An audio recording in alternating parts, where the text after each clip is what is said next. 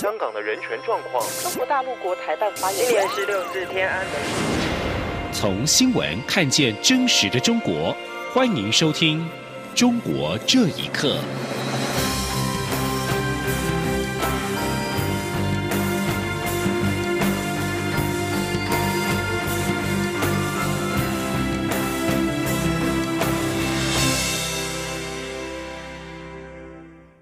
听众朋友们，晚安，欢迎收听《中国这一刻》，我是李自立。亚太经济合作会议 （APEC） 领袖峰会即将登场，中国外交部却片面要求美国在 APEC 期间不要和台湾进行任何形式的官方往来。我外交部今天指出，台湾在 APEC 享有平等权利，与其他会员领袖互动正常自然。中国政府无权说三道四。尤其是中国政府提到的一中原则，更破坏了 APEC 成立的宗旨跟长久惯例。请听记者王兆坤的报道。外交部发言人李宪章表示，我国是 APEC 独立且完整的会员，与包括中国在内的其他会员同享平等权利，负担平等的义务。而我国领袖代表在年会期间与其他会员的领袖或代表交流互动，就共同关心的各项议题交换意见。极为正常自然。李宪章强调，我方严正立场，APEC 是一个大家平起平坐、自然互动、针对共同关切议题交流的场域，不应加入任何个别意识形态。他说：“那么中国政府对这个事情不应该没他没有权利说三道四。那说只设一个一中原则，也是破坏 APEC 成立宗旨跟长久的惯例哦。另一方面。”今年十一月二十号是中华民国与太平洋友邦马绍尔群岛建交二十周年纪念日，外交部长吴钊燮将应邀前往该国出席庆祝活动。外交部表示，吴钊燮在马绍尔停留期间，除觐见总统海尼外，还将出席台马农业技术合作成果展，见证我海巡署舰艇的救生救难演练等活动。而两国还将签署警政合作协定。战略合作暨伙伴关系架构文件。中央广播电台记者王兆坤台北采访报道。台湾将举行九合一选举，针对中国是否干预台湾选举一事，陆委会发言人邱垂正今天回应指出，中国大陆国台办声称不介入台湾选举，但是事实上不会因为矫饰否认就不变成事实。相关的具体案件正在由司法检调机关侦办中。邱垂正强调。中国大陆以各种方式介入民主选举，已经是国际社会普遍认知跟公认事实。请听记者王兆坤的报道。陆委会发言人邱垂正表示，中共当局惯常在台湾选举前借机制造事端，过去更曾用军演或言辞批判，企图干扰或影响我选情，另透过网军、社群平台等媒体散播假讯息。对我社会进行渗透分化，台湾民众对于这种手段非常反感。邱垂正指出，中国大陆长期利用各种方式或锐实力，加强对民主政体，包括台湾社会进行分化，并以多种手段试图妨碍台湾民主的正常运作。他说：“中国大陆以各种方式介入民主选举，已经是国际社会普遍的认知与公认的事实。”此外，交通部观光局发函各大旅行工会，要求旅行业者不得配合陆方招揽台湾民众至中国大陆申办居住证。邱垂正对此表示，为降低与防范中共对台湾操作的可能风险，以及避免旅行业者不慎触法，观光局善意提醒业者相关规范。陆委会认为这个做法合宜而且必要，也要为此感谢观光局。中央广播电台记者王兆坤台北采访报道：美国共和党籍参议员、美国国会与行政当局中国委员会主席卢比欧与共和党籍众议员史密斯等十五位两党议员，十四号联合提出了维吾尔人权政策法案，敦促美国川普政府针对中国当局打压穆斯林少数民族的行为，做出更强硬的反应。包括对一些中国高级官员进行制裁，请听以下报道。根据卢比欧办公室发布的讯息，维吾尔人权政策法案是针对中国当局在新疆将一百万维吾尔人及其他穆斯林少数民族大规模拘押等严重侵权行为，以及中国当局在美国国土上对已经成为美国公民或持有美国绿卡的维吾尔人进行恐吓与威胁的行为所提出的。卢比欧表示，美国必须对那些在新疆实行严重侵权措施，包括将维吾尔人和其他穆斯林人关押在政治再教育营，并对可能能。犯下反人类罪的中国政府官员和中共党员予以问责。参议员梅南德兹表示，新疆的情势及中国当局虐待维吾尔人的做法已超乎一般想象。中国政府在新疆进行大规模监视的手法，是对人们基本尊严的严重威胁。川普政府需要针对中国展现明确一贯的政策，绝不可对如此不公正的行为视而不见。维吾尔人权政策法案呼吁美国政府在新疆人权问题上与中国政府进行高层级接触，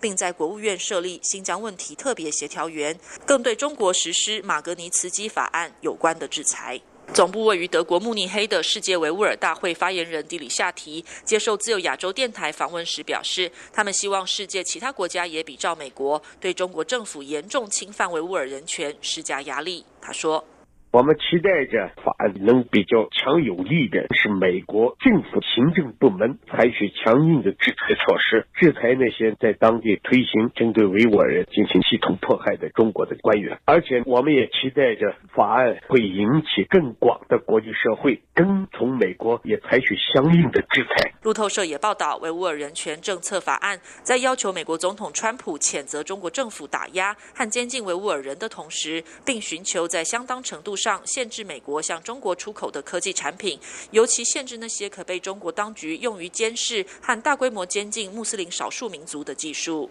以上新闻由央广整理报道。中国的假疫苗事件余波未了，由于肇事的主角长春、长生等药厂退出生产线的影响，中国大陆流感疫苗出现了供应紧张，尤其进入接种高峰期，势必供不应求。舆论促请当局采取补救措施，否则可能导致严重后果。请听以下报道：每年十一月是中国的流感疫苗接种高峰期，目前很多家长正在为此困扰。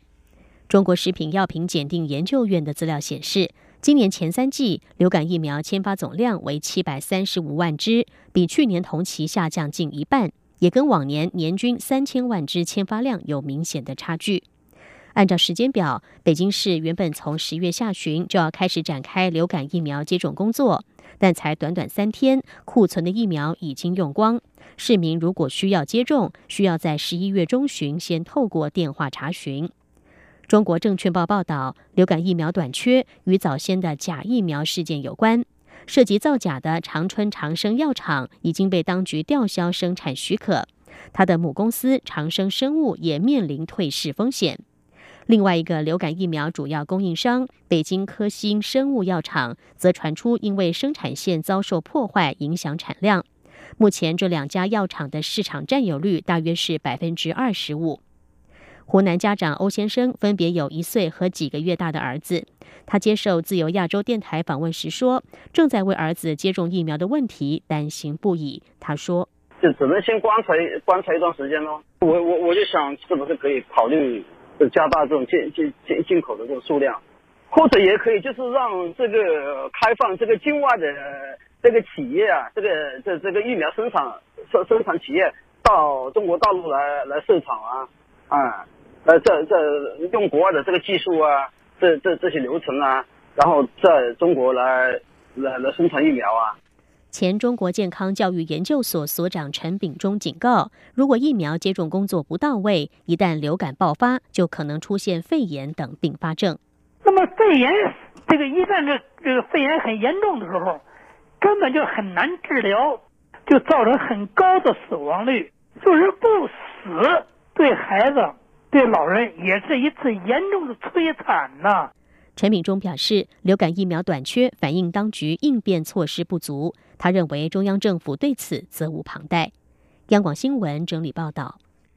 今年入冬，中国北京、天津、河北地区再度出现了区域性污染，尤其北京雾霾笼罩，全市多处呈现重度污染。当局也发布了空气重污染的黄色预警。评论指出，由于官方的宣导方式未达理想，很多民众对于空气污染造成的影响认识不足，恐怕将造成市民健康的隐患。请听以下报道。根据自由亚洲电台报道，空气污染问题从十二号开始再度困扰中国北京、天津、河北地区。北京市多个监测站测得重度污染等级，其中以天坛和顺义新城附近的地区最为严重。当局发布空气重污染黄色预警。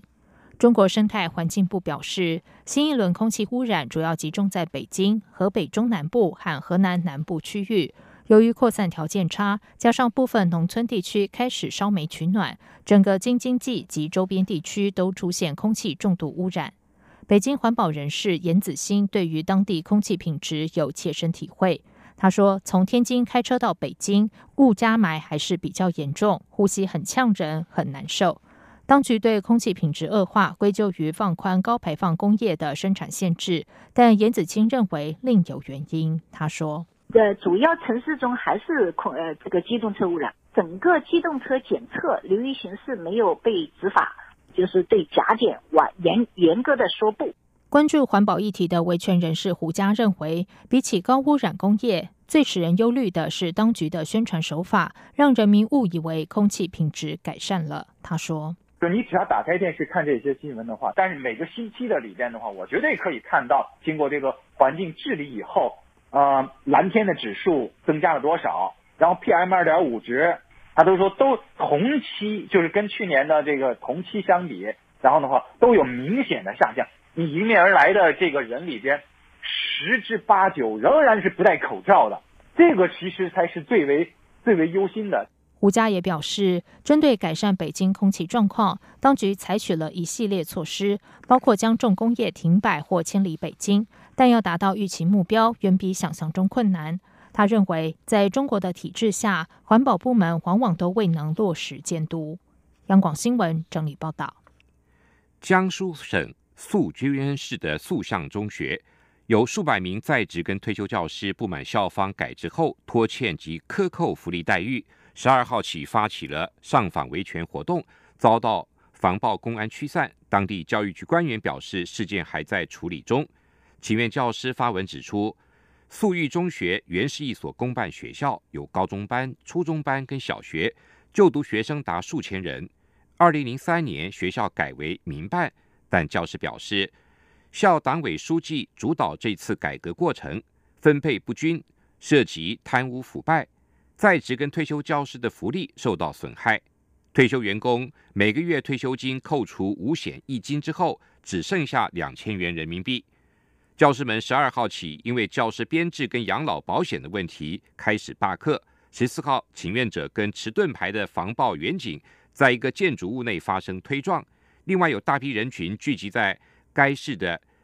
宿育区委员会门口，不停的高呼维权口号。公安手持话筒要求请愿者立即散去，场面混乱。一位要求匿名的请愿者十四号表示，他们希望区政府出面解决他们的工资待遇问题，但是遭到驱散。在中国大陆入住一晚新台币要上万元的五星级酒店，清洁方式却让客房客吓坏了。中国大陆网民十四号发布了影片《杯子的秘密》，影片涉及到北京、福州、贵阳、南昌还有上海等多家五星级的饭店，上海占了七家最多。影片是网民安置在入住房间的摄影机所录下的。影片中清洁人员。用洗脸毛巾、浴巾当抹布，几乎是所有饭店的通则。马桶跟杯子全部用同一条擦。此外，上海的宝格丽酒店清洁人员从垃圾桶回收抛弃式的纸杯盖，用 T 恤擦一擦之后再重复使用。影片中，上海四季酒店的服务员用擦过浴巾浴室的海绵清洗洗手池跟杯具。海绵在未消毒的情况下，在不同的房客重复使用。上海外滩华尔道夫酒店清洁人员也是一块清洁海绵擦到底，包括清洗平台、杯具跟马桶。上海市旅游局今天回应澎湃新闻的报道，表示高度关注媒体的报道，正在核实调查对证据确凿的涉事酒店，将会积极的协调各相关执法部门予以严处。以上，中国这一刻，谢谢您的收听，这里是。